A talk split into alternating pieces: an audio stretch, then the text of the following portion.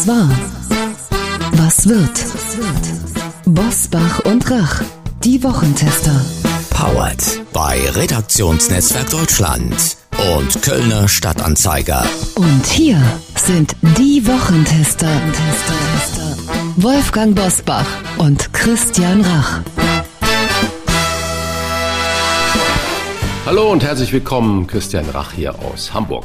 Und aus Bergisch Gladbach mit einem freundlichen Hallo, Wolfgang Bosbach. Deutschland macht auf und dabei entwickeln sich die sinkenden Inzidenzwerte und die steigenden Temperaturen zum Glück in entgegengesetzte Richtung. Ein Hauch von Sommer umweht uns und, ich sag's pathetisch, ein Hauch von Freiheit. Das Leben in dieser Woche fühlt sich so ganz anders an, dass man fast mit Caroline Kebekus und Karl Lauterbach singen möchte. La vida sin Corona, der Sommer wird gut. Sonne, Strand, Sommerglück, das Leben kehrt wieder zurück. Partys in der Bar und wir kommen uns nah. Es besteht durchaus noch Ansteckungsgefahr. La vida sin Corona, Was war, was wird heute mit diesen Themen und Gästen? Auf dem Prüfstand der Wochentester. Sommer-Corona-Wende. Wie hat der Wonnemonat Mai die Inzidenzwerte geschrumpft? Testbetrug. Muss der Staat grundsätzlich misstrauen? Sperrstunde. Sollen Restaurants während der EM länger öffnen dürfen? Heute zu Gast bei den Wochentestern. Fritz Pleitgen. Das Urgestein des Journalismus spricht mit den Wochentestern über seine Krebserkrankung und ordnet die Weltlage ein. Können wir Putin trauen? Was bleibt von Angela Merkel? Und wie gefährlich ist die Rechtswahl im Osten? Katrin Müller-Hohenstein. Die ZDF-Sportmoderatorin stellt Yogis Jungs auf den Prüfstand. Ihr Fußball-EM-Check. Heute bei den Wochentestern. Als Politiktesterin mit dem Tops und Flops der Woche. Sarah Brasak vom Kölner Stadtanzeiger. Und auch heute wieder mit dabei unser Redaktionsleiter Jochen Maas, der sich immer dann zu Wort meldet, wenn wir ein klares Urteil abgeben sollen. Hallo, schönen guten Tag aus Köln. Ich würde euch gern zum Einstieg eine Frage weitergeben, die einen moralischen Kern hat und von unseren Hörerinnen und Hörern in dieser Woche mehrfach gestellt wurde. Es geht um das schnelle Geld mit Corona-Schnelltests und den möglichen Abrechnungsbetrug. Bundesgesundheitsminister Jens Spahn weist zu Recht darauf hin, dass es darum ging, schnell und unbürokratisch möglichst viele Teststellen zu genehmigen. Doch jetzt stellt sich heraus, es wurden offenbar effektive Kontrollmechanismen vergessen, die nun dringend nachgebessert werden sollen. Frage an euch, denn wir hatten das Thema ja in ähnlicher Form bei den illegalen Maskendeals und bei zu Unrecht ausgezahlten Soforthilfen. Hat der Staat bei den Regeln und Kontrollen für die Schnelltestzentren, ich sag's mal bewusst ein bisschen drastisch gepennt?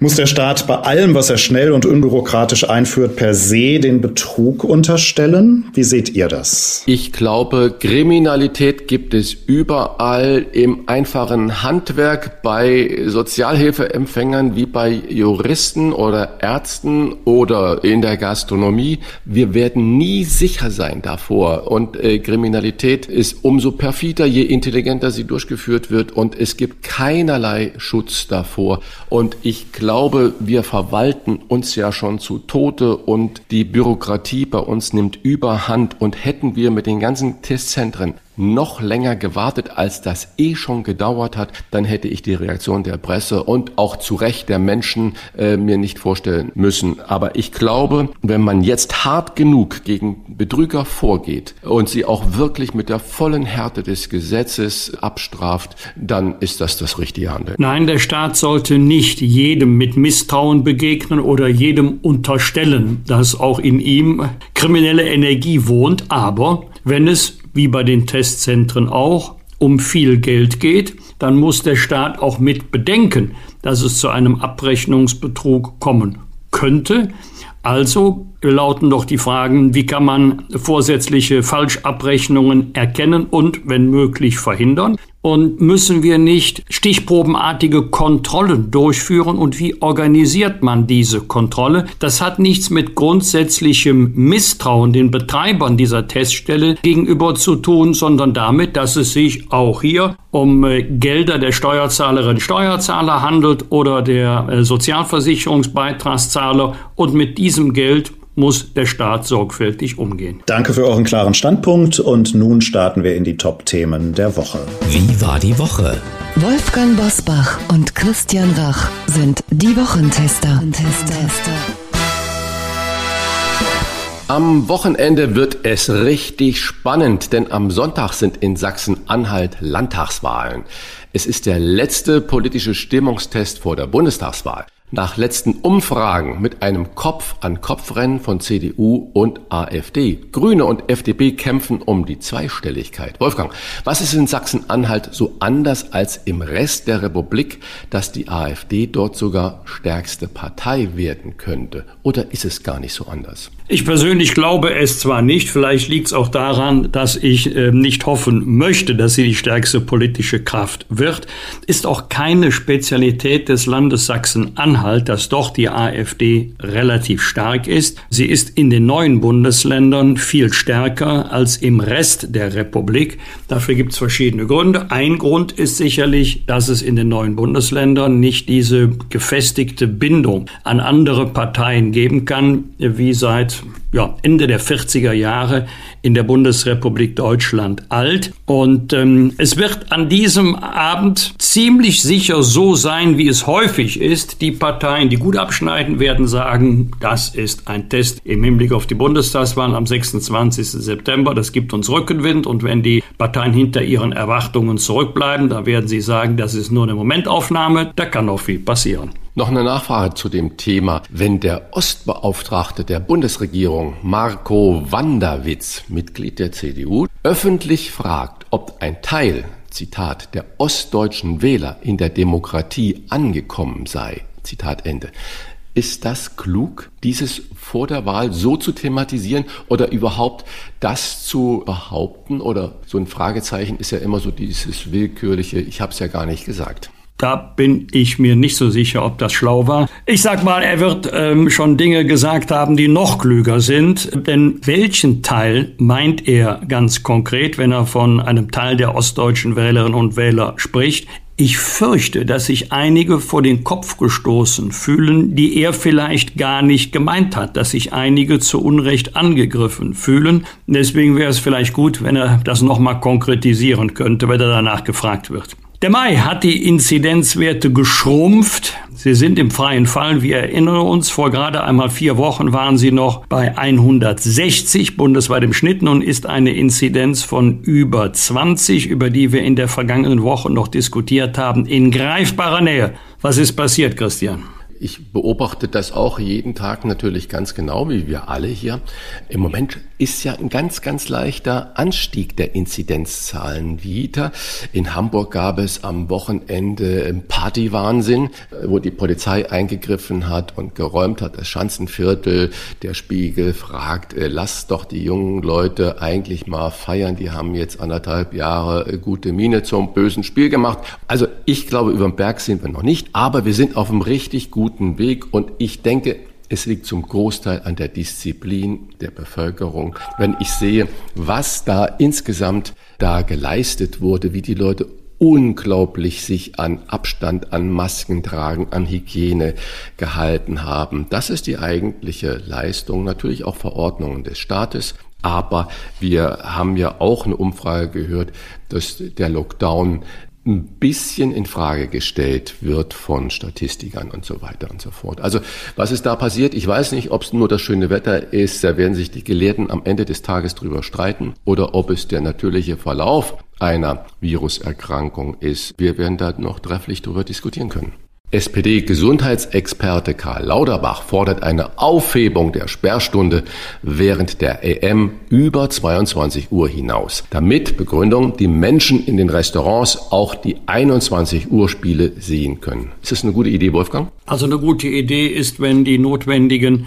Sicherheitsmaßnahmen eingehalten werden können. Ich persönlich, ich liebe dieses Rudelgucken, also Fußball gucken in einer Gemeinschaft. Äh, da ist die Stimmung eine ganz andere, als wenn man alleine vor dem Fernseher sitzt. Am allerliebsten Open Air, wenn es denn die Witterungsbedingungen hergeben. Ich habe nur die Sorge, dass Karl Lauterbach in wenigen Wochen sagen wird, wenn die Zahlen wieder steigen sollten, Das haben wir jetzt davon, dass wir die Sperrstunde aufgehoben haben. Lauterbach setzt sich auch dafür ein, der Gastronomie unbürokratisch zusätzliche Außenflächen wie zum Beispiel Bürgersteige zur Verfügung zu stellen. In Großstädten wie Köln, aber auch anderswo ist es darüber immer wieder zu Diskussionen gekommen. Euer Wochentesterurteil. Sind Städte bei unbürokratischen Lösungen für Gastronomen zu unflexibel? Also dieses muss gar nicht der Karl Lauterbach fordern. Äh, das wundert mich, dass er sich sogar in diese verwaltungstechnische Situation einmischt. Ich erlebe es in vielen Städten, dass die Gemeinden sehr großzügig sind, dass äh, Parkplätze zugewiesen werden zur Nutzung für Außengastronomie.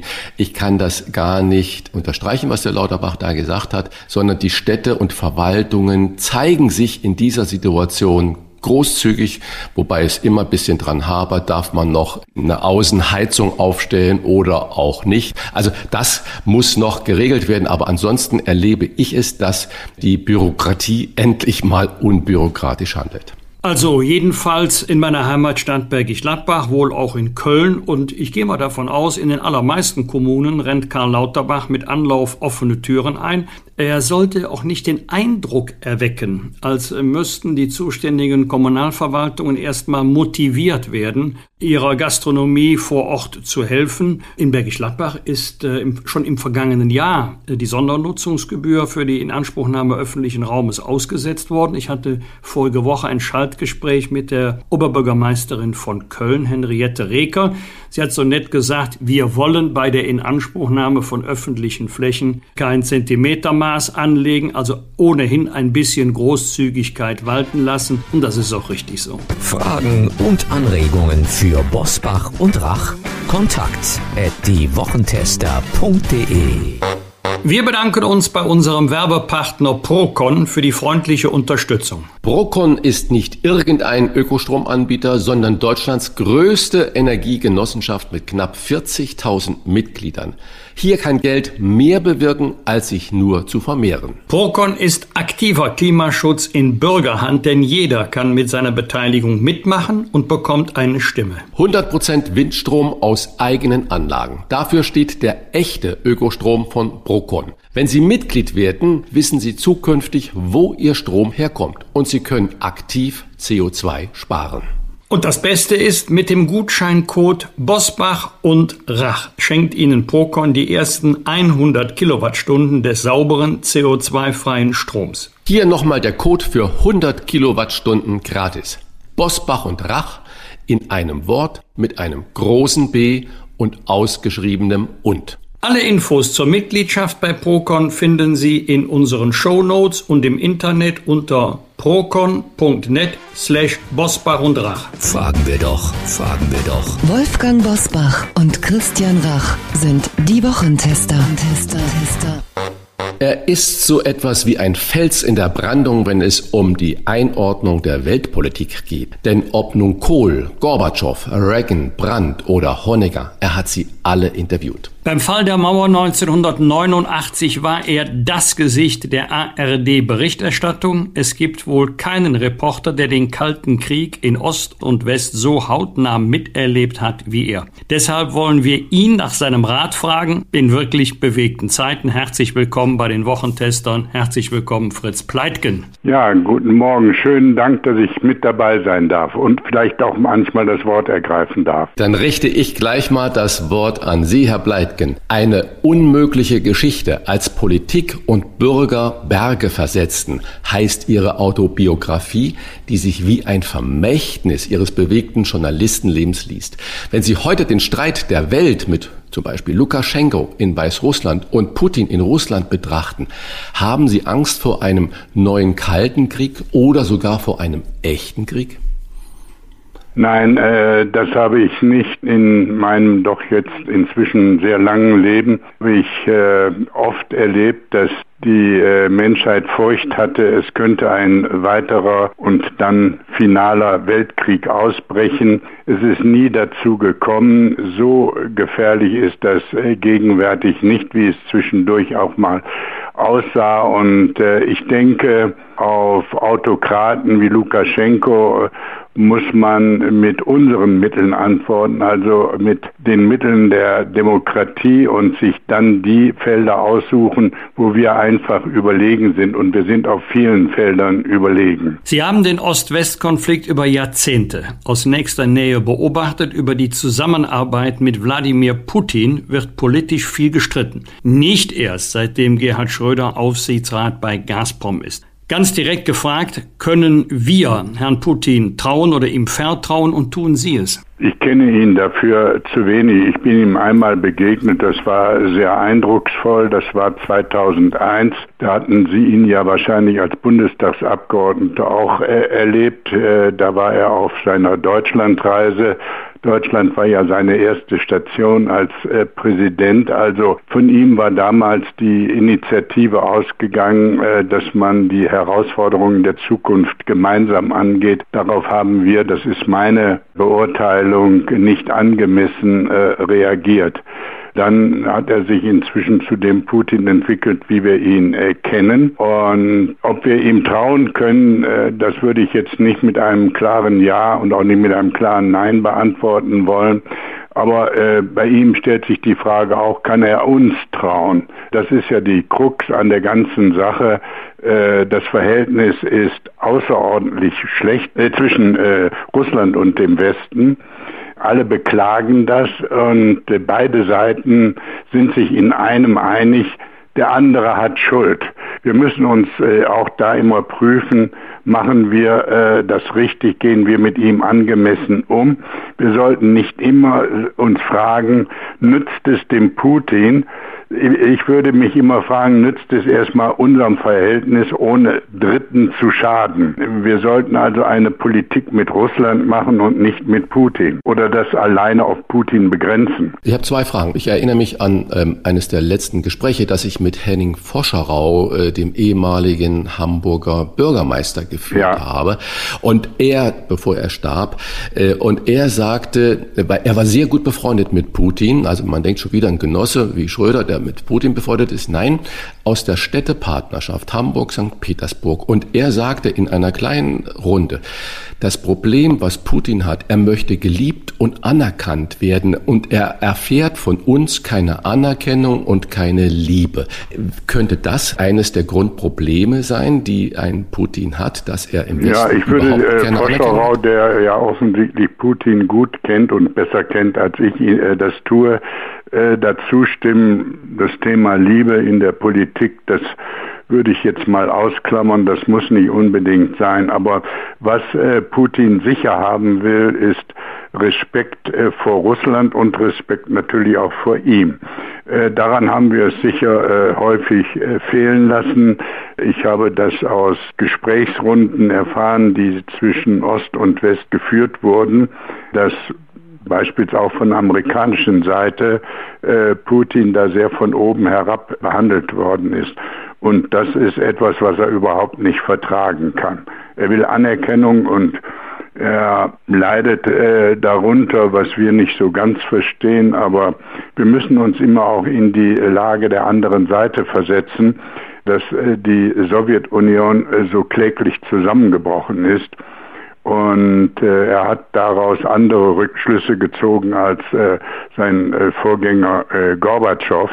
Wir müssen das äh, berücksichtigen. Es handelt sich hier um einen Staat, der um Anerkennung äh, ringt nach seinem totalen Zusammenbruch. Die, Russland ist ja der Rechtsnachfolger der Sowjetunion. Das müssen wir ins äh, Kalkül unserer politischen Überlegungen ziehen. Zurück zu Ihrem Buch. Äh, das Buch ist Erinnerung und Appell zugleich. Der Appell an Bürger und Politiker, sich stets bewusst zu sein, dass man Berge versetzen kann. So wie damals bei der Wende. Bei welchem aktuellen politischen Vorhaben brauchen wir denn mehr von diesem Gefühl des Aufbruchs? Die internationale Politik hat sich ja wieder äh, total äh, verheddert. Wir haben überall Probleme. Ich meine, es ist unerträglich, dass dieser Krieg in Syrien weiter sich fortsetzt und äh, zu einem Martyrium äh, der Menschen dort wird. Da sind schon Tausende äh, gestorben. Zehntausende sind auf der Flucht. Das muss beendet werden. Da müssen wir ran. Und immer wieder wird festgestellt, ohne Russland lassen sich äh, einige Weltprobleme nicht lösen. Und dies ist ein solches Problem, was nur mit Russland zusammen zu lösen ist. Und äh, was ich da an der äh, westlichen und an der deutschen äh, Politik vermisse, ist ein Konzept. Wie gehen wir mit Russland um? Wie ich vorhin gesagt habe, wir müssen uns nicht immer fragen, nützt das dem Putin oder nützt es nicht? Äh, Putin ist nicht Russland alleine.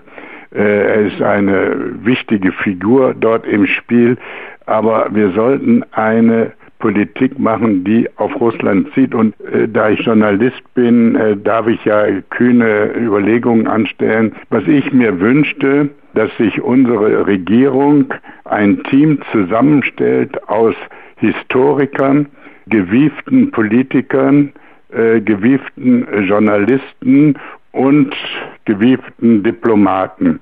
Und äh, die dazu verdonnert, wie in einem Konklave sich da zusammenzusetzen und ein Konzept für eine Politik nicht nur Deutschlands, sondern Europas, der EU gegenüber Russland äh, zu entwickeln. Ich äh, erinnere mich noch an die Rede von äh, Bundespräsident Weizsäcker am ersten Tag der deutschen Einheit, wo er gesagt hat, die, die Westgrenze Russlands darf nicht zur Ostgrenze der EU werden. Das heißt, wir müssen uns da öffnen. Das hat auch im Übrigen Wolfgang Schäuble, der freundlicherweise mein Buch der Presse vorgestellt hat, auch gesagt. Wir äh, müssen Europa nicht da an der Ostgrenze enden lassen.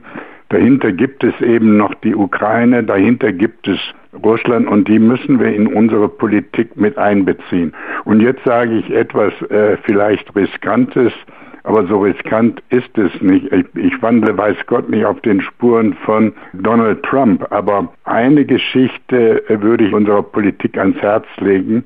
Wir sollten bei unseren politischen Überlegungen vor allen Dingen davon ausgehen, was bringt das für die Bundesrepublik Deutschland, ohne Schaden Dritten zuzufügen. Also man, man sollte den Vorteil unseres Landes dabei vor allen Dingen auch im Auge haben und uns davon lenken lassen, was tut uns gut. Und da finde ich diese Politik der Sanktionen, dass ich dann sage, der schmeißt Diplomaten raus, dann schmeiße ich Diplomaten raus, das ist doch keine konstruktive Politik. Da fehlt ein Konzept. Sie waren von 1977 bis 82 ARD-Korrespondent in der DDR, haben über den Mauerfall berichtet und sind auch heute noch oft im Osten Deutschlands.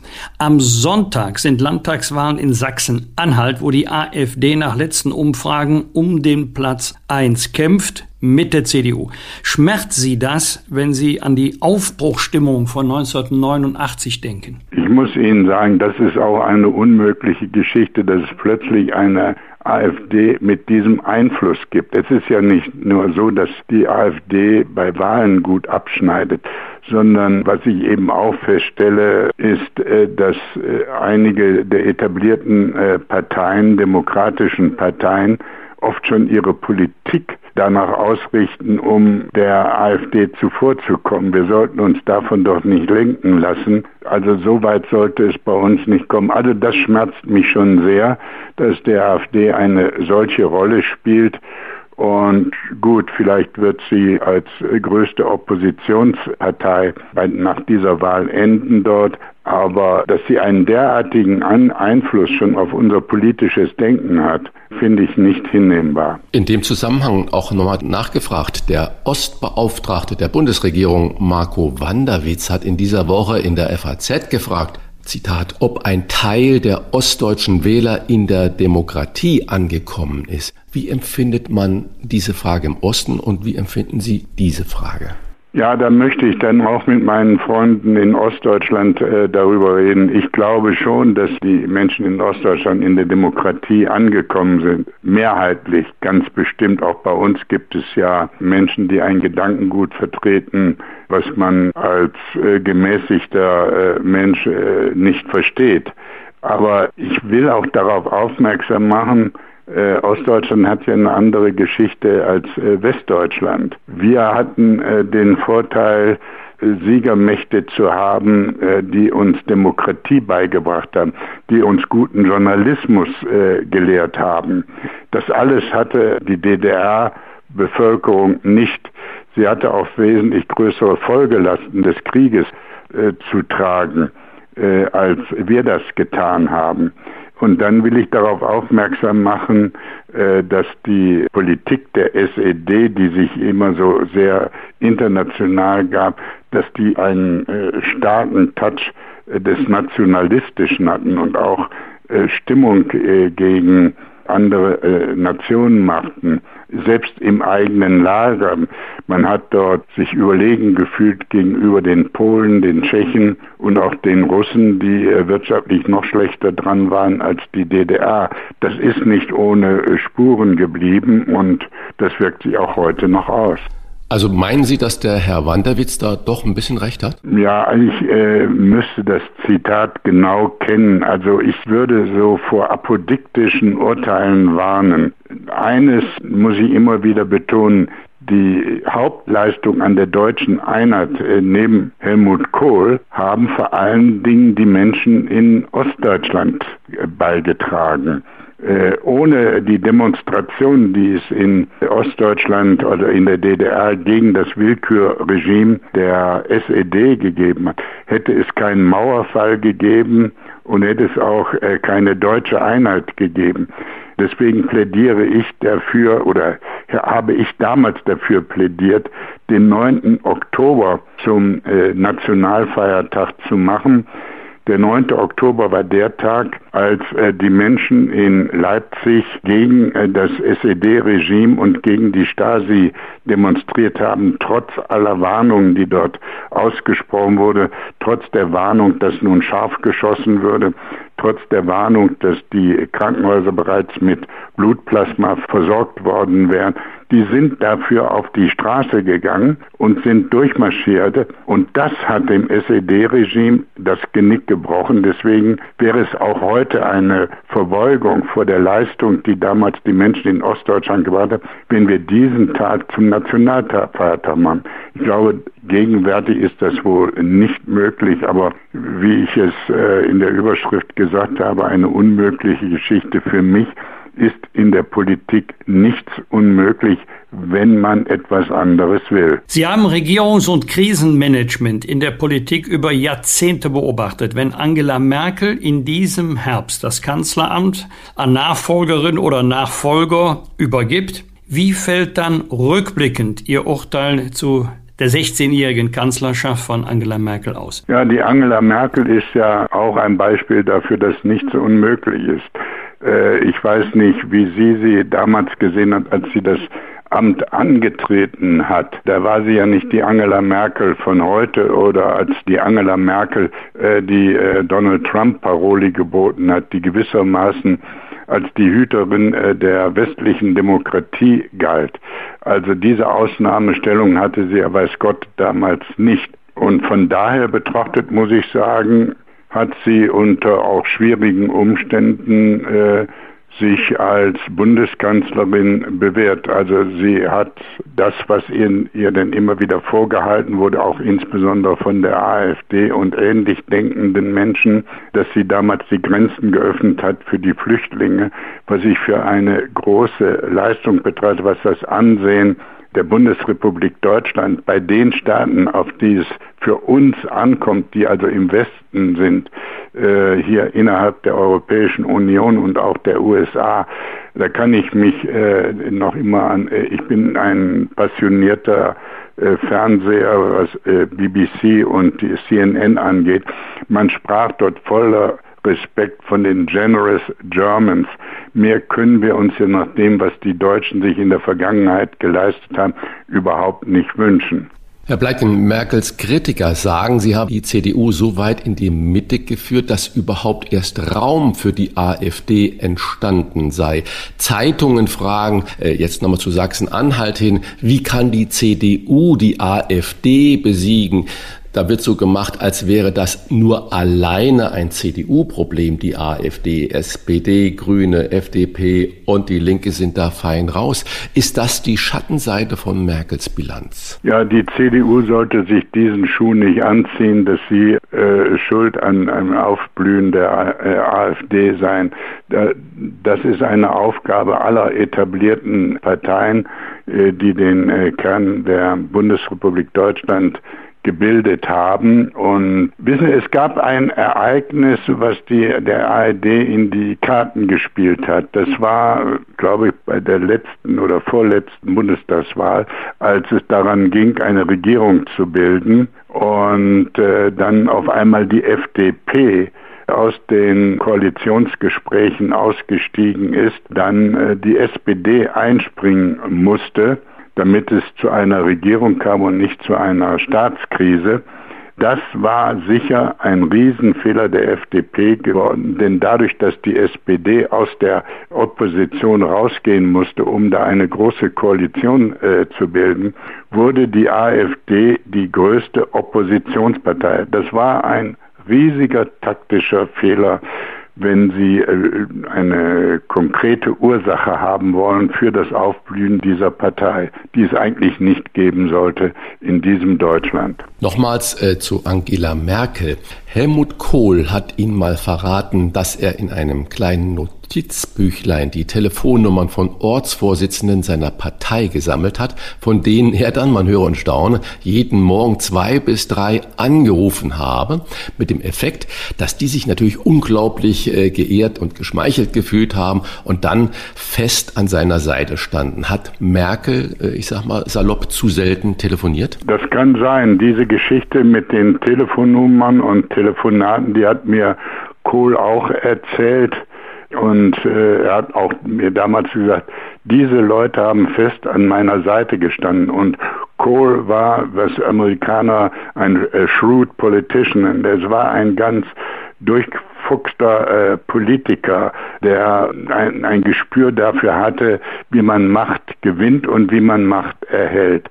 Und äh, das hat ihm auch geholfen, als er in Bremen äh, auf dem Parteitag der CDU gestürzt werden sollte, als es darum ging, obwohl sich Kohl damals in einer miserablen gesundheitlichen Verfassung äh, befand, hat er seine Gegner ganz locker ausgespielt, weil er wusste, die Mehrheit der Partei steht hinter mir mit seiner schlichten Methode, die ich äh, im Übrigen für ganz probat halte. Und ich habe sowas auch immer. Ich habe auch immer wieder eine solche Pflege betrieben, um äh, Leute für mich zu gewinnen. Also ob Merkel, die ja eine etwas sprödere Natur ist als der Kohl, äh, um es irgendwie auszudrücken, was sie von Kohl unterscheidet, obwohl sie sich sehr viel von Kohl auch abgesehen hat.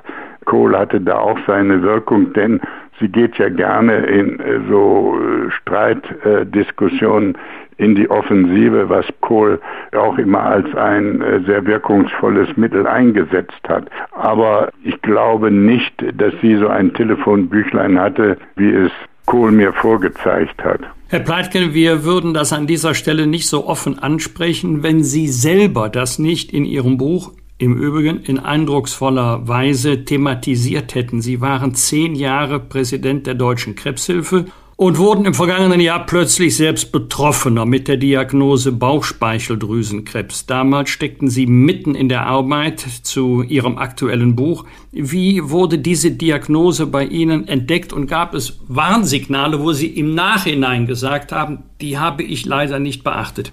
Für meine Verhältnisse habe ich noch sensibel äh, genug darauf reagiert. Äh, ich habe oft Warnsignale überfahren, aber hier hatte ich das Gefühl, da bahnt sich etwas an, was mir nicht gut tut. Das Hinterhältige an dem Bauchspeicheldrüsenkrebs ist ja, dass er sich wie ein Partisan so anschleicht und man keine eindeutigen Signale bekommt. Ich hatte so ein Pochen im Oberbauch, so unter dem rechten Rippenbogen und bin dann zum Hausarzt gegangen und äh, der hatte auf äh, eine Gastritis getippt und hatte mich dann noch einmal einbestellt und dann rief mich ein ehemaliger Chefarzt des Johanniter Krankenhauses in Bonn an, Professor Möbius, der Ihnen äh, möglicherweise ein Begriff ist, weil er im Stadtanzeiger oft als Berater in gesundheitlichen Fragen auftritt.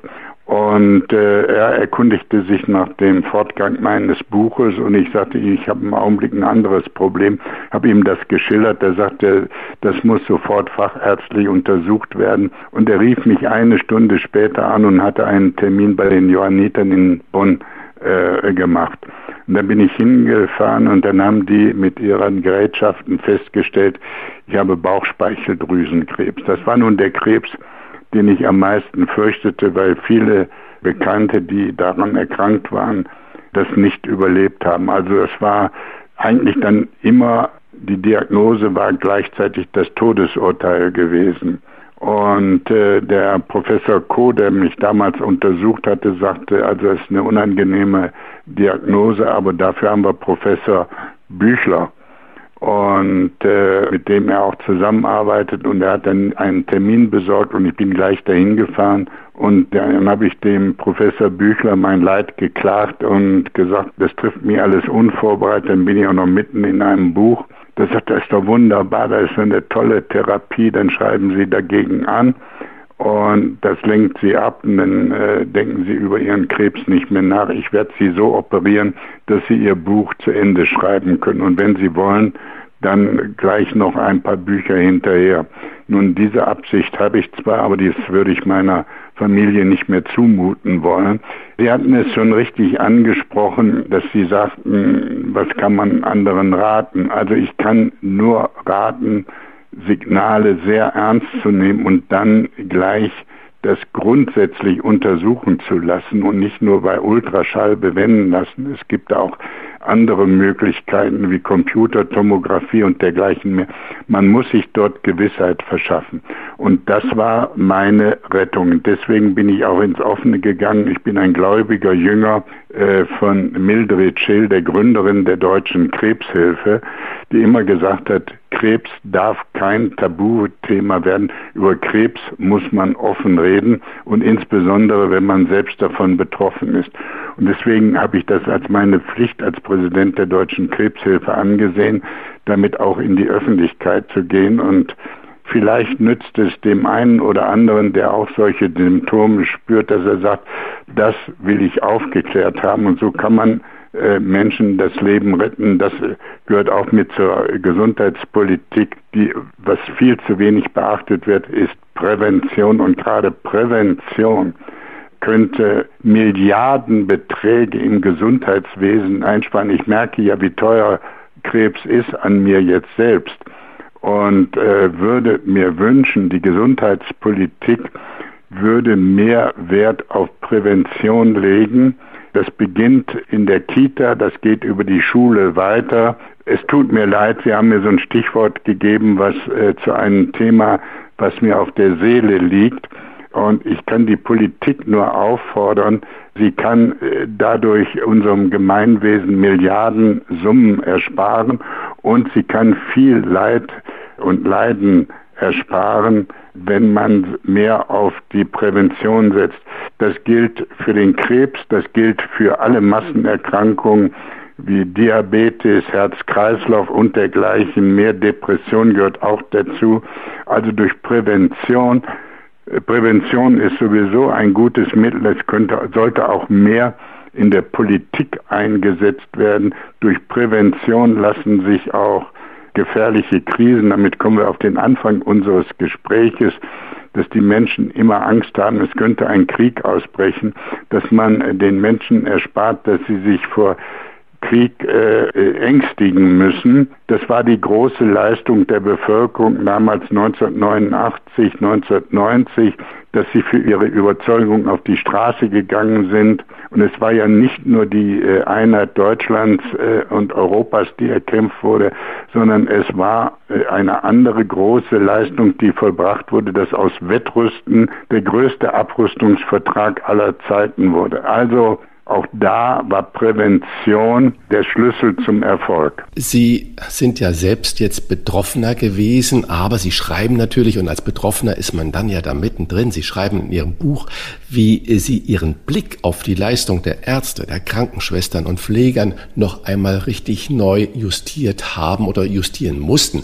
Sie haben sogar an Bundesarbeitsminister Hubertus Heil geschrieben, dass er Pflegekräfte nicht unwichtiger ansehen sollte als die Lufthansa. Hat er Ihnen geantwortet? Ja, er hat mir geantwortet und er hat mir gewissermaßen äh, zugestimmt und auch äh, gesagt, dass da etwas passiert. Etwas ist ja schon passiert in der Altenpflege und dergleichen mehr, aber ich meine, alles das äh, medizinische Personal müsste nicht nur mit Beifall bedacht werden, sondern auch mit einer entsprechenden Entlohnung. Und äh, ich hoffe, dass sich das jetzt auch in der Politik durchsetzt. Also er hat mir geantwortet positiv, er will sich dafür einsetzen. Stichwort Freunde. Sie schreiben in Ihrem Buch ja auch über das Verhältnis und über die Hilfe des Kollegen Ulrich Deppendorf. Wie wichtig ist für Sie Freundschaft geworden und vielleicht heute nach Diagnose und Operation wichtiger als früher? Kann man das so sagen? Also die allergrößte Hilfe habe ich und Unterstützung habe ich durch meine Familie erfahren. Ich weiß es deshalb noch jetzt besonders äh, darüber gesprochen, denn genau vor einem Jahr habe ich die Diagnose Krebs erhalten und genau vor einem Jahr bin ich operiert worden.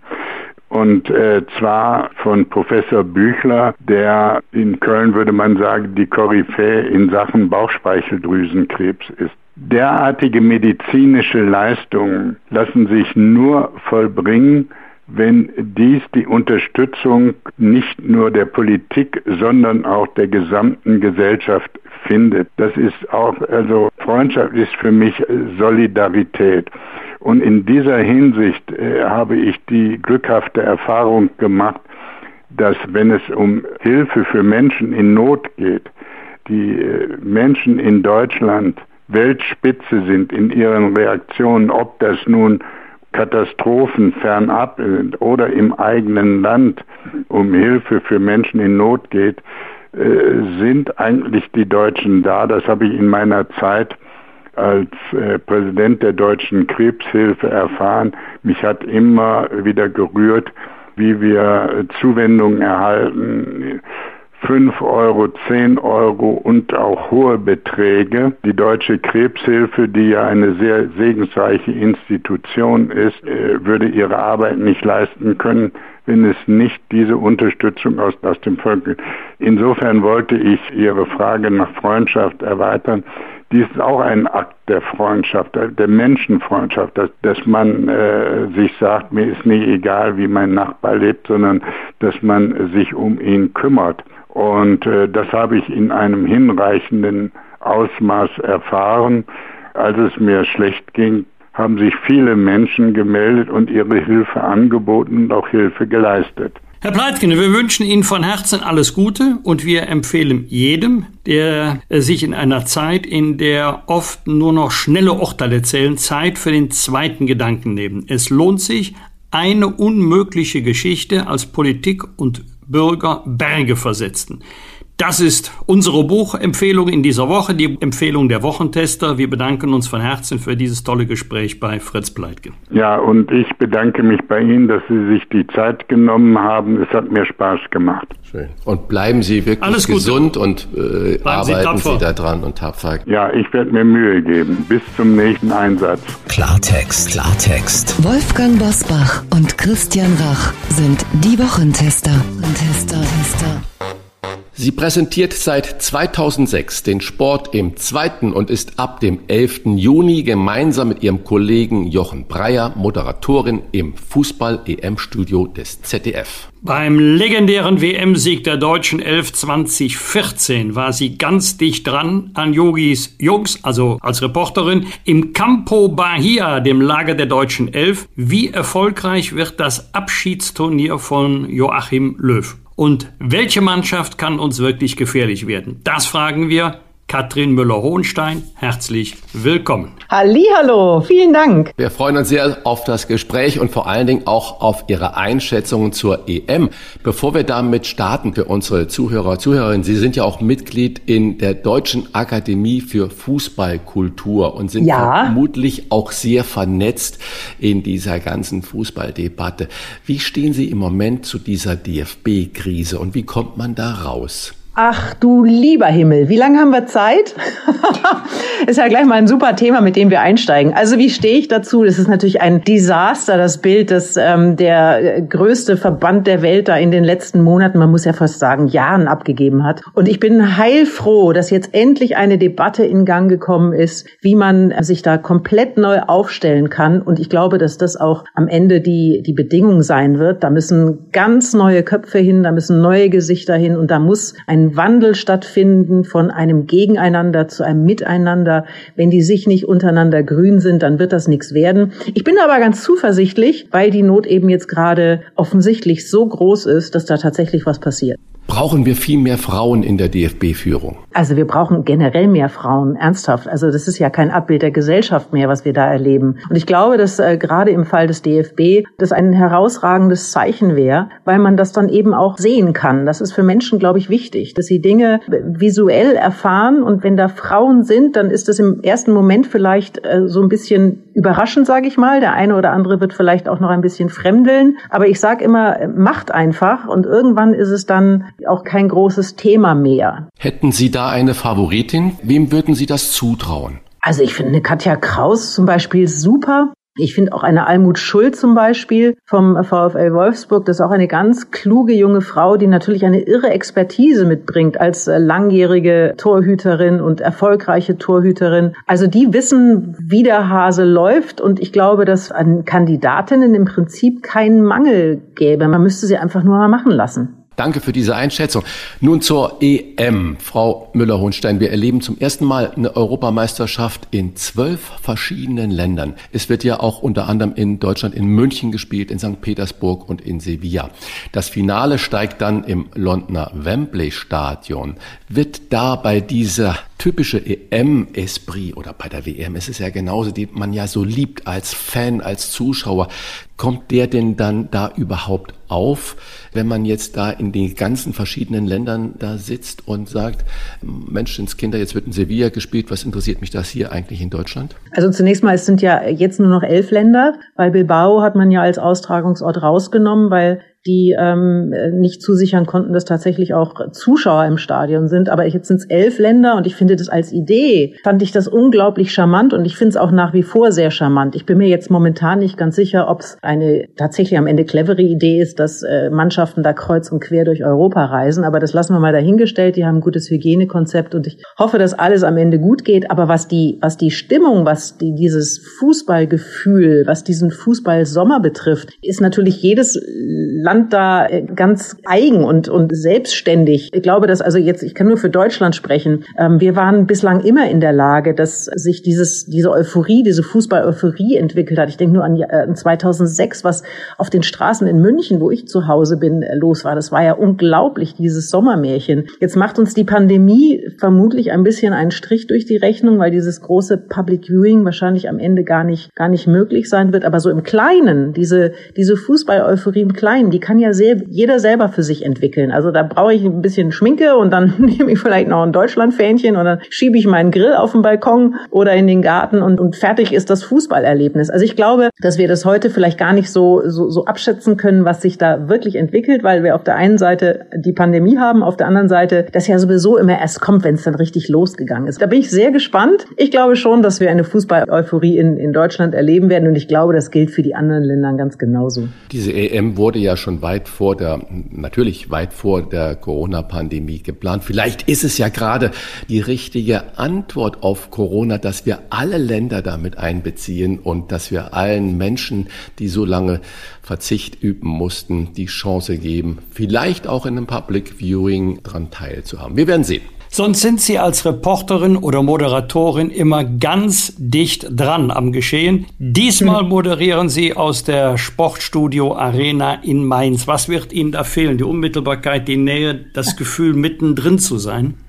Also Sie werden lachen, Herr Busbach. Es ist tatsächlich so, dass ich am liebsten dieses äh, deutsche Quartier, heißt es bei uns, diese Position des deutsche Quartier mache, weil eben ich ja diesen Beruf gewählt habe, um, um den, den Sport auch live zu erleben. Und diese Chance hat man eben im deutschen Quartier. Ich habe in äh, Brasilien damals äh, und auch in Russland jedes Spiel der deutschen Mannschaft im Stadion live erlebt und dafür bin ich unglaublich dankbar. Ähm, nur ist es so, dass der Kollege Welke in diesem Sommer leider ausfällt und ähm, nun hat man mich gebeten, die Position zu übernehmen in, in Mainz und das mache ich an der Seite von Jochen Breyer und das wird auch, also ich äh, bin jetzt hier gerade in Mainz und habe heute Morgen wieder unsere Arena da gesehen, die über die letzten Monate entstanden ist und das ist schon fantastisch, was die Kollegen da hingestellt haben. Also insofern bin ich ein bisschen versöhnt, weil ich hier auch ja in, in Mainz ein, ein zweites Zuhause gefunden habe. Ich fühle mich hier sehr wohl, das ist sehr, sehr schön. Äh, darf aber auch gleichzeitig, und das ist äh, der eigentliche Knaller an dieser EM für mich, ich darf tatsächlich äh, die Interviews mit dem Bundestrainer zum Abschied für ihn noch einmal machen. Das heißt, ich bin dann, wenn die Deutschen spielen, jeweils bei der deutschen Mannschaft an den Spieltagen und mache dann danach auch das Interview mit Joachim Löw. Und da muss ich sagen, das, das rührt mich irgendwie dass ich das machen darf und da freue ich mich ganz besonders drauf. Stichwort äh, Joachim Löw, Sie haben es gerade gegeben. Es ist ja auch sein persönliches Finale jetzt, diese EM.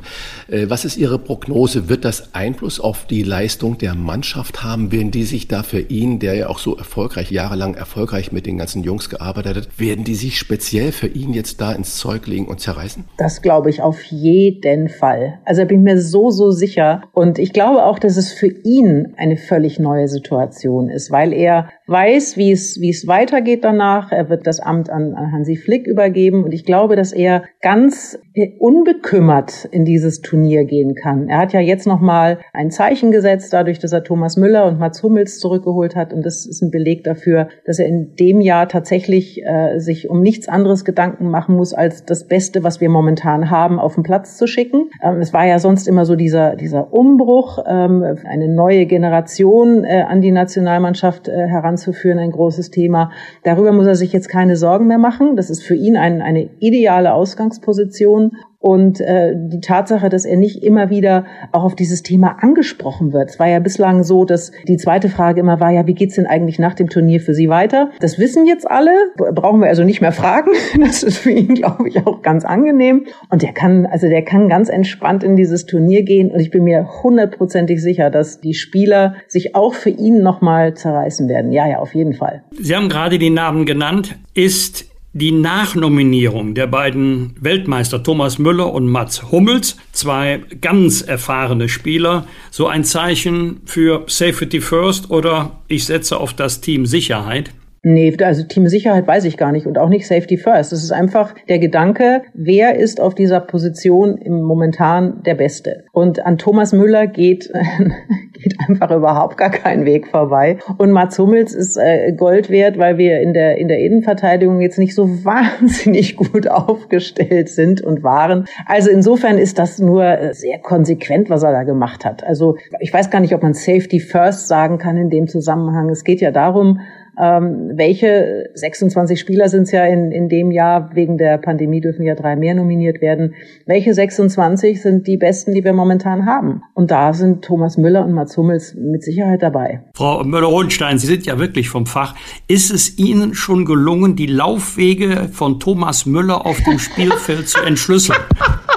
Nein! Und das ist doch, das wahrscheinlich ist es, ist er deswegen so gut, weil man fragt sich ja manchmal, wie kann der eigentlich nach dem Spiel vom Feld gehen und sich nicht zwölf Beine gebrochen haben? Ja. Ähm, der, der, hat ja auch nicht so, der, der, schlägt immer so Haken. Der ist ja wie so ein Hase. Ja, es ist mir, mit anderen Worten, es ist mir noch nicht gelungen, aber diese Unberechenbarkeit ist natürlich auch etwas, was äh, den Gegner vor große Herausforderungen stellt und gerade deswegen ist der Mann ja auch so gut. Vielleicht ist ja auch Thomas Müller einer der Schlüsselmenschen oder der Geheimnisse. Die deutsche Mannschaft wurde ja seit dem Sommermärchen 2006 bis zum WM-Sieg 2014 von einer Welle der Begeisterung getragen. Vielleicht liegt es ja auch an Thomas Müller. Danach ging es mit der Sympathie aber irgendwie steil bergab. Kann es gelingen, dieses Gefühl unserer Mannschaft, wo sich jeder mit identifiziert und wo jeder die Fähnchen schwenkt, wieder zu wecken?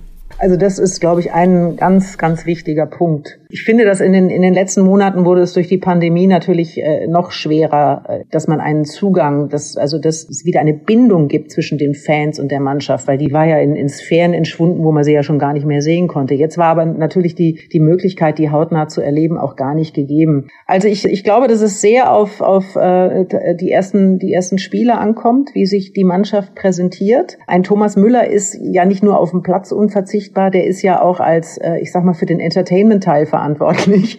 Das was früher Radio Müller.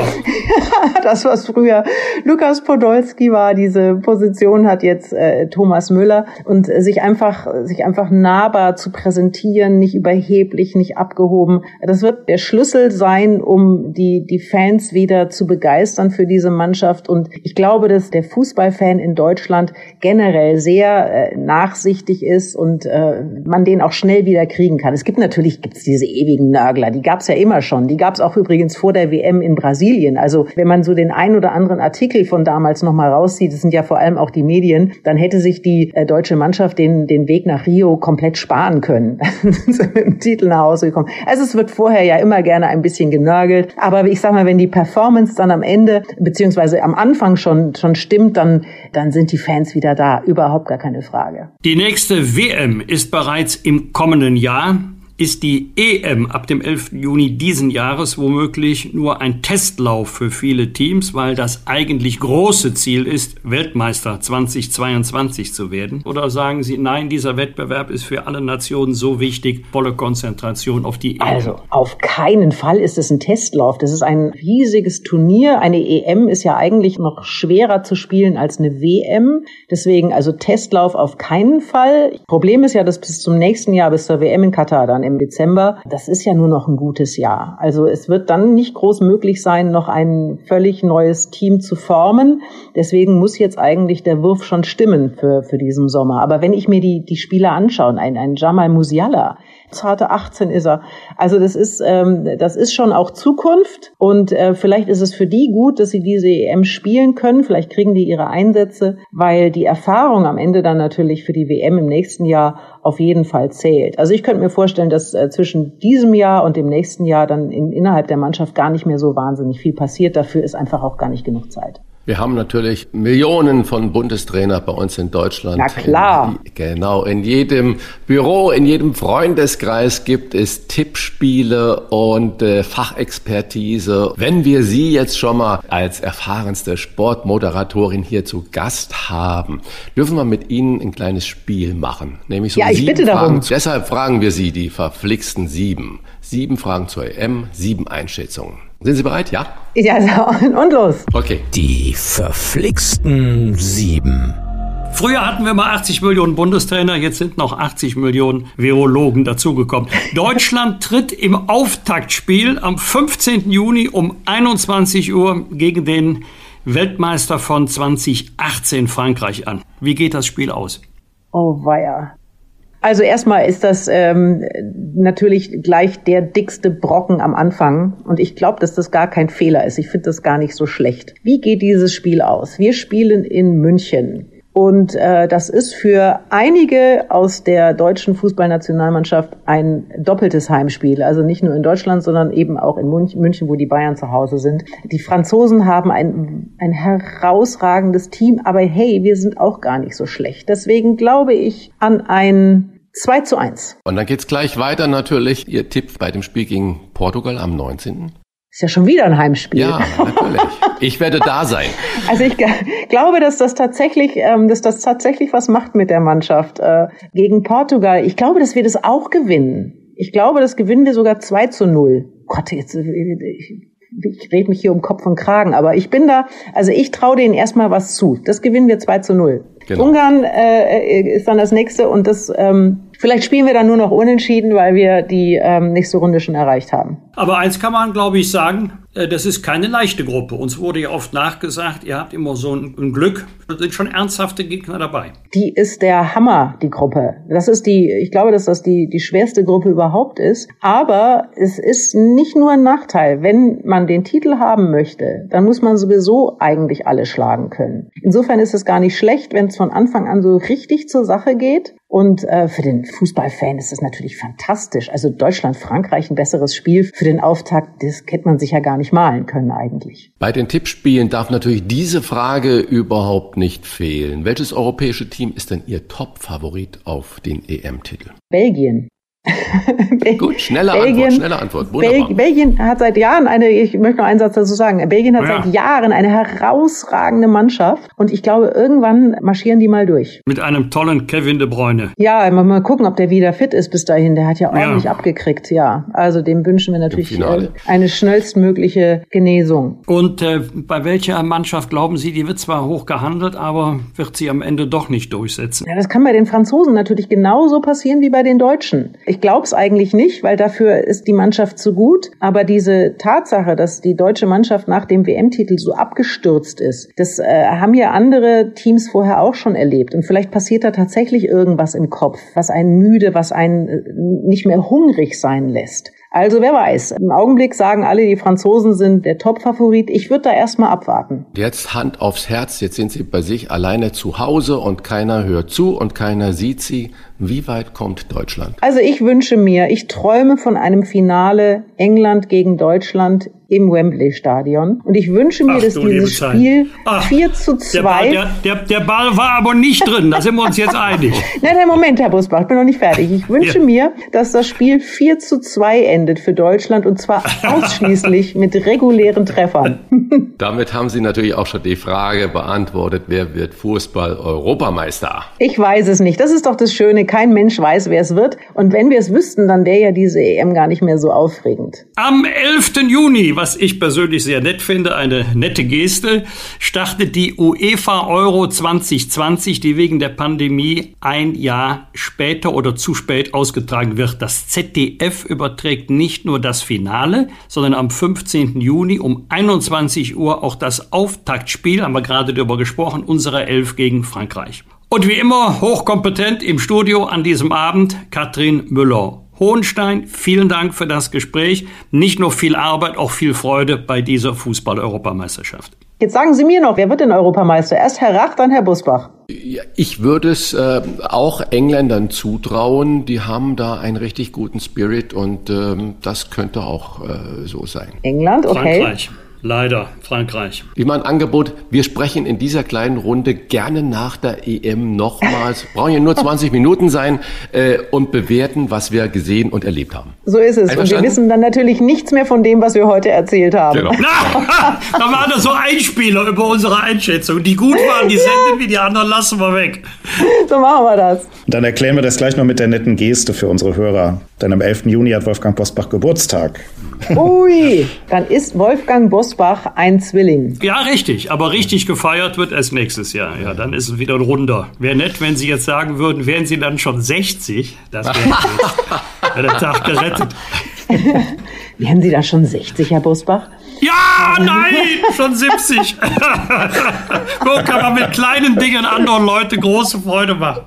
Aber Wolfgang, du weißt, die Zwillinge äh, werden als die intelligentesten Menschen gehandelt. Ne? Das ist einfach so. Ja, zu Recht. Das sind die Zwillinge. Oliver Kahn ist auch ein Zwilling. Ja, Christian Rach auch ist auch Zwilling. ein Zwilling. Ja, äh, so, ja. hat Oliver Kahn hat, glaube ich, dann vier Tage nach Ihnen Geburtstag. Ich glaube, der 15. Also zu unserem Spiel. Genau. Spiel Aber er ist ja leider nicht mehr dabei, deswegen ist es das erste Mal, dass er ja. vermutlich irgendwo tatsächlich seinen Geburtstag feiern kann und nicht in irgendeine Produktion eingebunden ist. Alles Gute. Das wünsche ich Ihnen auch. Vielen Dank. Tschüss. Tschüss. Rauf und runter. Wolfgang Bosbach und Christian Rach sind die Wochentester. Tester. Tester.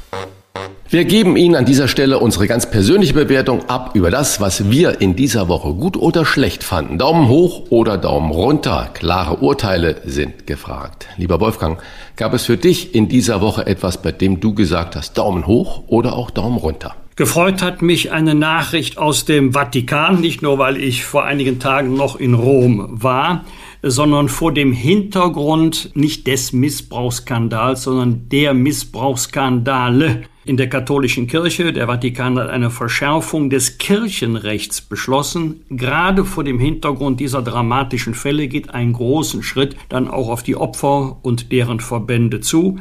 Da kann ich nur sagen, spät, aber richtig so. Und äh, die zweite Überschrift, die mich gefreut hat, Milliarden für Energiewende durch Wasserstoff. Es ist eine ganz grundsätzliche Frage, wie wir den Herausforderungen des Klimawandels begegnen, durch Gebote oder Verbote, das ist die eine Variante, oder durch Innovation, durch moderne Technologien. Das ist die andere Variante und wir glauben oft, das jetzt ist nur ein Beispiel, wir glauben oft, dass das, was wir jetzt haben, der Endpunkt, sozusagen auch der Höhepunkt jeder technologischen Entwicklung ist, so nach dem Motto, was soll jetzt noch kommen, Beispiel Windenergie. Wir zwei nicht, Christian, aber ich bin sehr sicher, meine Kinder werden noch erleben, dass die wieder abgebaut werden, die Windräder, weil wir in einigen Jahrzehnten neue Formen der Energiegewinnung haben, an die wir heute gar nicht denken. Deshalb immer auch äh, berücksichtigen, wie innovativ wir als Menschheit, aber auch gerade als Technologiestandort in Deutschland sein können.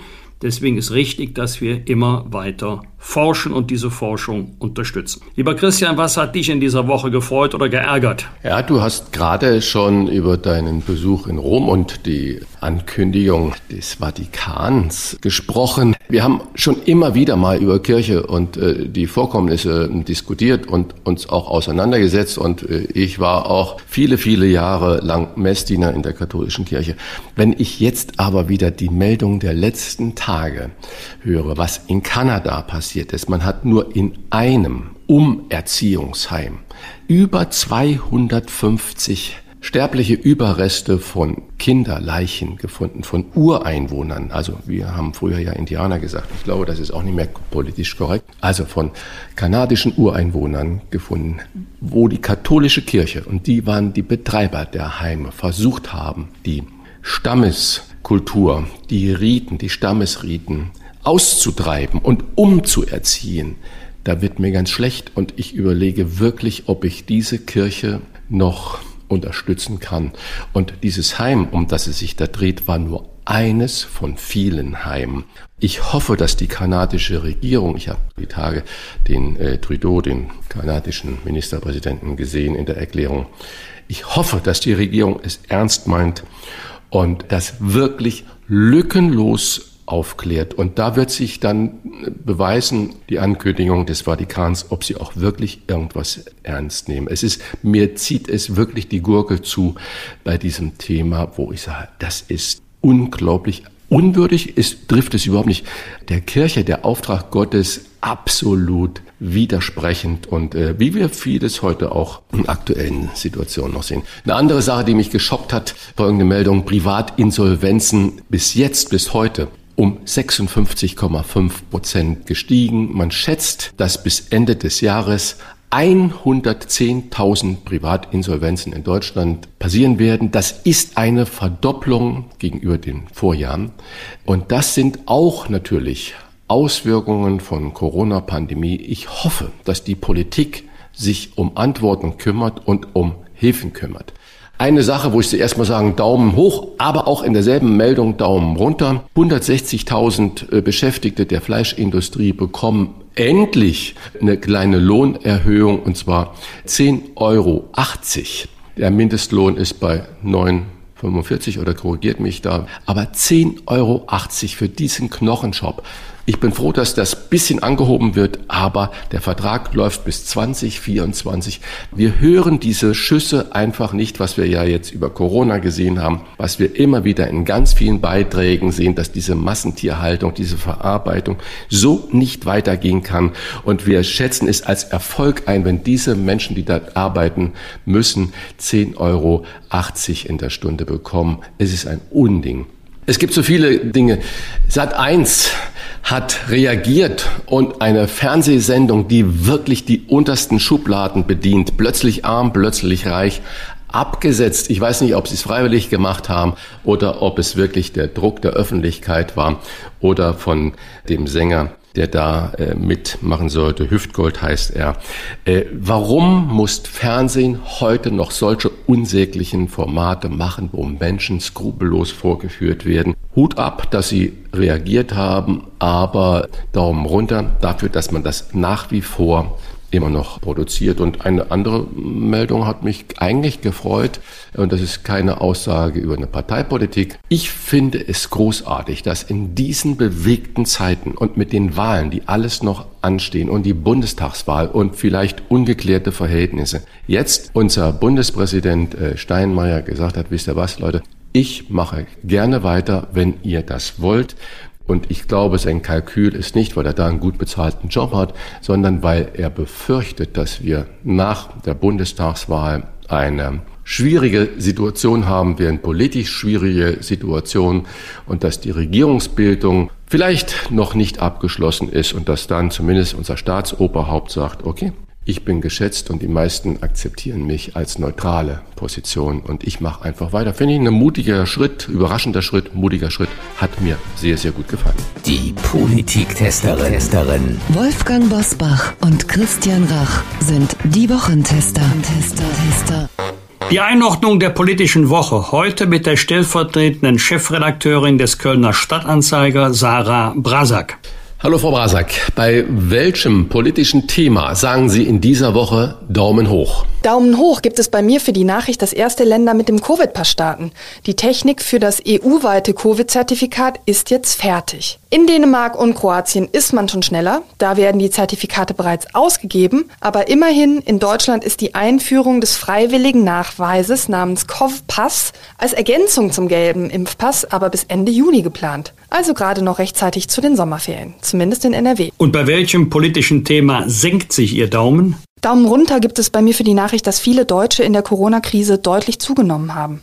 Rund 40 Prozent der Befragten haben in einer unter anderem von der Forsa durchgeführten repräsentativen Studie angegeben, seit Corona an Gewicht zugelegt zu haben. Im Durchschnitt stolze 5,6 Kilogramm. Besonders klagen zum einen die 30 bis 44-Jährigen über Zunahme, aber eben auch Menschen, die schon vor der Pandemie ein Gewichtsproblem hatten. Auffällig ist insgesamt, je höher der sogenannte Body Mass Index war, vor der Krise, desto öfter gaben die Teilnehmer an, seit Corona eben zugelegt zu haben. Das Adipositas-Problem, das wir schon vor der Krise haben, verschärft sich jetzt also nochmal deutlich.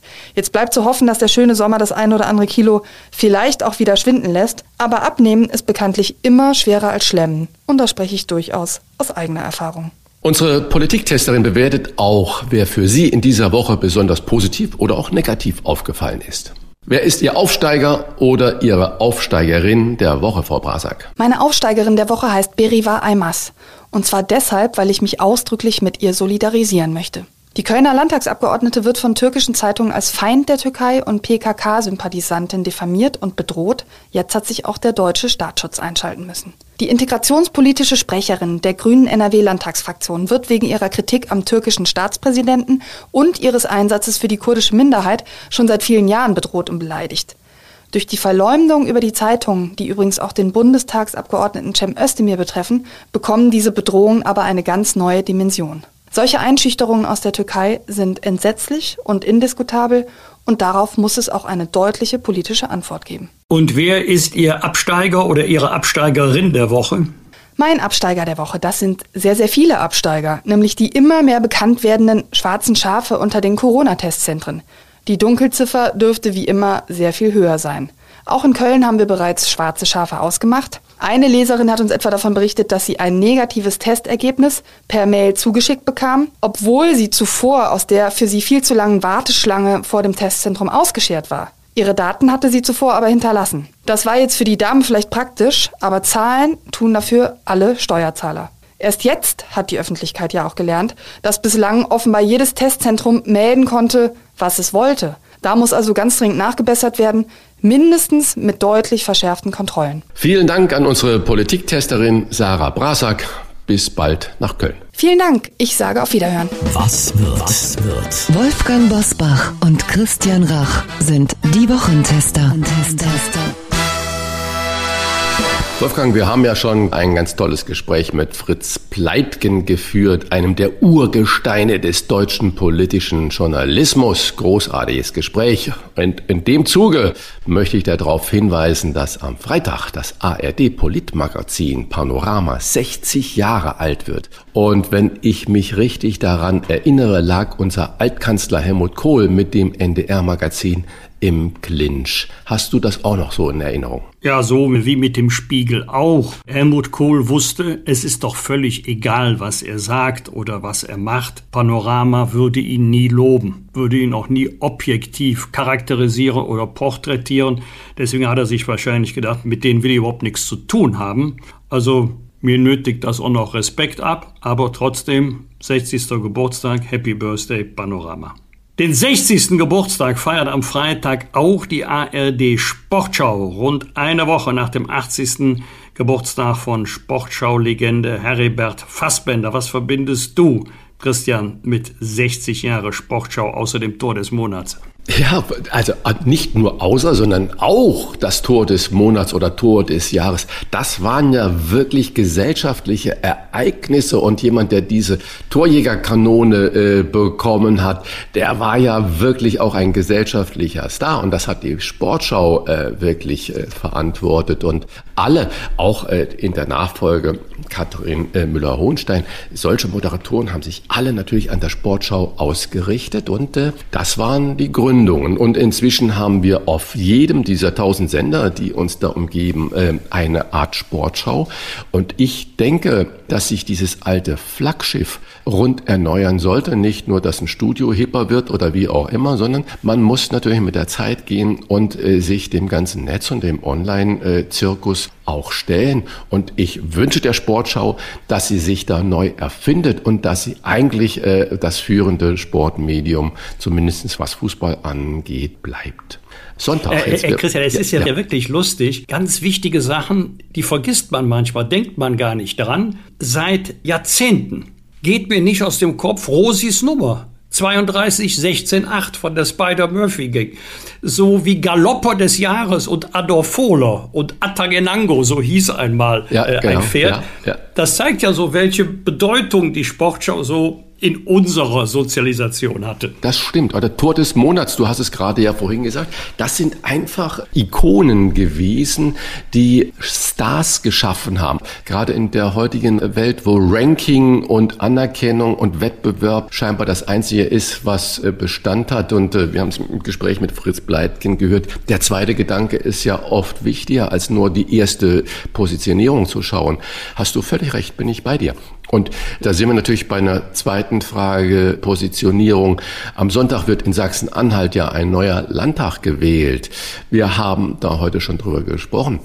Und wirklich, Wolfgang, Hand aufs Herz. Wir wissen heute noch nicht, wie es ausgeht. Egal, wenn die CDU verliert, ist es eine Aussage für die Bund oder wenn sie gewinnt, ist das auch eine Aussage für den Bund? Oder haben beide Ergebnisse und auch natürlich das Abschneiden der Grünen, der SPD, der Linken, der FDP, hat diese Wahl in Sachsen-Anhalt gar nichts mit dem Bund zu tun?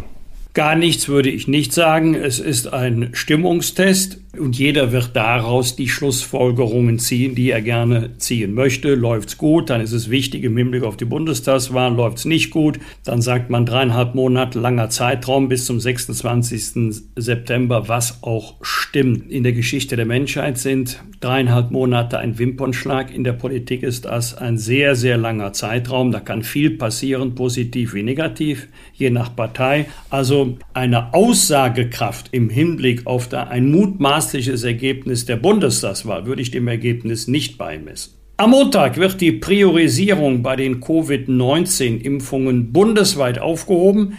Damit kann sich jeder, der will, um eine Impfung zumindest bemühen. Es wird trotzdem noch eine Weile dauern, bis alle, die geimpft werden möchten, auch ihre Impfung bekommen, Christian. So also ganz habe ich diese Aktion nicht verstanden. Ich weiß nicht, ob das nicht so ein bisschen äh, piep, piep, piep, wir haben euch alle lieb und ihr seid alle gleich viel wert Aktion ist. Ich finde es richtig, wenn wir definitive Zusagen über Millionen von neu zu liefernden Impfdosen hätten. Aber mit der Erfahrung der vergangenen Wochen kann man nur sagen, es gibt diese Zusagen nicht die dann vor allen Dingen auch eingehalten werden. Oder die Politiker, äh, speziell dann Spahn, wissen mehr, als äh, wir da alle wissen. Und es gibt doch schon äh, die definitive Produktionszusage. Wenn, dann ist es richtig, aber wenn das nicht im Juni alles millionenfach geliefert werden kann, dann habe ich da Sorgen, äh, dass das Ganze ausartet. Viele Hausarztpraxen schildern ja jetzt schon sehr glaubhaft, wie sie aggressiv angegangen werden, wie sie böse beschimpft werden, wenn äh, sie äh, Abschläge, Bescheide geben müssen an Impfwillige. Also ich bin gespannt, wie sich das Ganze entwickeln wird. Ich hätte es noch nicht getan, wenn ich nicht in der Schublade weiß, es kommen da 30 Millionen Dosen Impfstoff. Am Montag startet die Diakonie in Deutschland ihre Aktionswoche Take Care, mit der sie auf die Attraktivität sozialer Berufe aufmerksam machen will. Viele wünschen sich beim Stichwort Attraktivität sicherlich eine bessere Bezahlung. Ich habe ja gerade schon über die Fleischindustrie gesprochen. 10,80 Euro. Wolfgang, haben die Arbeitgeber kein Geld oder wollen sie nicht? Also ich glaube nicht, dass die Arbeitgeber auf einem Berg von Geld sitzen, den sie nicht abschmelzen sehen wollen. Aber alles muss solide finanziert werden. In der Altenpflege sind natürlich die Personalkosten der mit Abstand größte Kostenblock. Und äh, es ist leider so. Ich weiß nicht, ob das nur in Deutschland der Fall ist, ich glaube nicht, aber jedenfalls bei uns, dass oft die Arbeit an und mit Maschinen besser bezahlt wird als die Arbeit für Menschen und an den Menschen. Deswegen kann ich durchaus verstehen, dass gesagt wird, auch zur Erhöhung der Attraktivität dieser Berufe müsste besser bezahlt werden. Aber es muss auch solide finanziert werden, entweder durch äh, den Steuerzahler oder aber durch diejenigen, die gepflegt werden selber oder durch die Pflegekassen. Wir haben grundsätzlich Tarifhoheit. Das heißt, Arbeitgeber und Arbeitnehmer handeln den richtigen, schrägstich gerechten Lohn aus. Der Staat hat die Möglichkeiten im öffentlichen Dienst oder aber durch die Allgemeinverbindlichkeitserklärung von Tarifvertragsparteien. Aber im Grundsatz wird es auch in Zukunft dabei bleiben, dass Löhne, abgesehen vom staatlichen Mindestlohn, nicht vom Staat für alle Branchen festgesetzt werden. Diesen Appell und diesen Einwand von dir sehe ich genauso und wir sollten uns hüten, alles staatlich regeln zu wollen. Aber ich möchte natürlich auch mal darauf hinweisen, dass äh, viele der Land auf Land ab der Krankenhäusern, die früher äh, vom Staat betrieben wurden, inzwischen privat äh, geführt werden und viele der Besitzer auch äh, personenbezogene kleine Gesellschaften sind, wo die Menschen an der Spitze Milliarden verdienen und Milliarden auf dem Konto haben. Genauso ist es natürlich auch in der Pharmaindustrie, gerade in diesen Zeiten, wissen wissen wir, dass unglaubliche Gewinne gemacht wurden. Und ich glaube, darüber sollte eine gesellschaftliche Debatte stattfinden. Deswegen danke für deinen Hinweis über das Tarifrecht. Aber ich glaube, wir brauchen eine gesellschaftliche Debatte, wie viel Profit mit einem Krebsmedikament, mit jetzt Corona-Medikamenten und so weiter gemacht werden darf, soll, kann. Ich finde die Entwicklung, das Risiko, was die Unternehmen eingehen, aller Ehren wert und das muss trefflich honoriert werden. Aber genauso trefflich muss natürlich diese Arbeit am Menschen honoriert werden, weil es kann nicht sein, dass die Arbeit an Maschinen wesentlich besser bezahlt wird. Meine Damen und Herren, es gibt noch kein Urteil im Goldhasenstreit zwischen dem Schweizer Schokoladenhersteller Lind und der fränkischen Konfiserie Riegelein. So viel steht nach der BGH-Verhandlung in der vergangenen Woche fest. Fast 80 Prozent der Verbraucher verbinden die Farbe Gold intuitiv mit dem Goldhasen von Lind. Das dürfte für die obersten Zivilrichter am BGH ein starkes Argument sein. Es könnte ein 1 zu 0 für Lind bedeuten. Wie das Endergebnis aussieht, das wissen wir noch nicht, aber an diesem wichtigen Thema bleiben wir hammerhart dran. Genauso wie an der EM. Das waren die Wochentester mit Unterstützung vom Kölner Stadtanzeiger und dem Redaktionsnetzwerk Deutschland. Wenn Sie Kritik, Lob oder einfach nur eine Anregung für unseren Podcast haben, schreiben Sie uns auf unserer Internet- und auf unserer Facebook-Seite. Die Wochentester.de Fragen gerne per Mail an kontakt@diewochentester.de. Und wenn Sie uns auf einer der Podcast-Plattformen abonnieren und liken, dann freuen wir uns ganz besonders. Danke für Ihre Zeit. Kommende Woche Freitag, Punkt 7 Uhr, bitte die Wochentester einschalten. Was war? Was wird? Wolfgang Bosbach und Christian Rach sind die Wochentester. Ein Maßgenau Podcast. Powered bei Redaktionsnetzwerk Deutschland und Kölner Stadtanzeiger.